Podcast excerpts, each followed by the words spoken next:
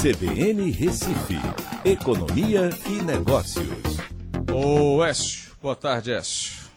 Boa tarde, Aldo. Boa tarde, jovem da CBN. Bom, vamos lá. Uh, tem um estudo aí da FGV, é, Écio, uh, o IBRE, né, Instituto Brasileiro de Economia, da Fundação Getúlio Vargas, que está apontando que a crise da Covid vai deixar mais ou menos 12 milhões de pessoas desempregadas. Então você tem uma taxa de elevação aí que pula de 11% para 23%, ou seja, a gente vai dobrar o número de desempregados. A tragédia é anunciada é essa mesma? É não, Aldo. Na realidade, a Folha está superlativando um pouco esses dados, certo? Esse aí é o cenário mais pessimista desse estudo que o IBRE é, tem dois cenários, um cenário mais pessimista e um cenário menos pessimista.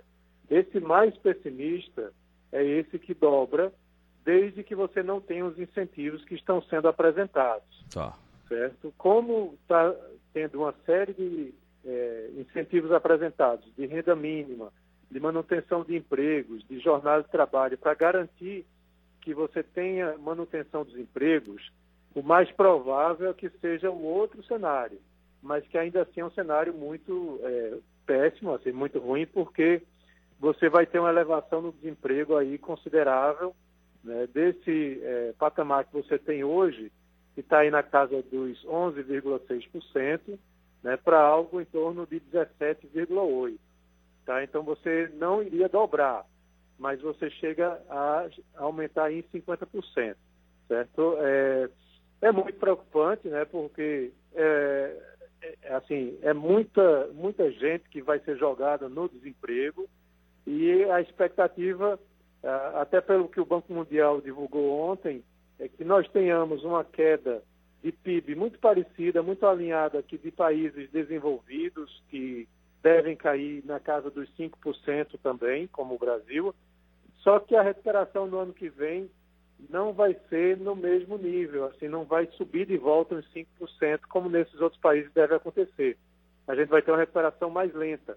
Então, esse desemprego todo que vai existir vai ser objeto de convívio nosso aí por um bom tempo ainda, a partir do ano que vem. Por isso que é importante você ter a aprovação, né, por exemplo, daquele programa da carteira verde e amarela, onde você reduz os custos né, trabalhistas por parte da empresa, das empresas, para que as empresas possam contratar mão de obra, principalmente a jovem, que é a que vai ficar mais desempregada ainda, né, com custos mais acessíveis. Então, é mais acessíveis. Então, é um problema sério.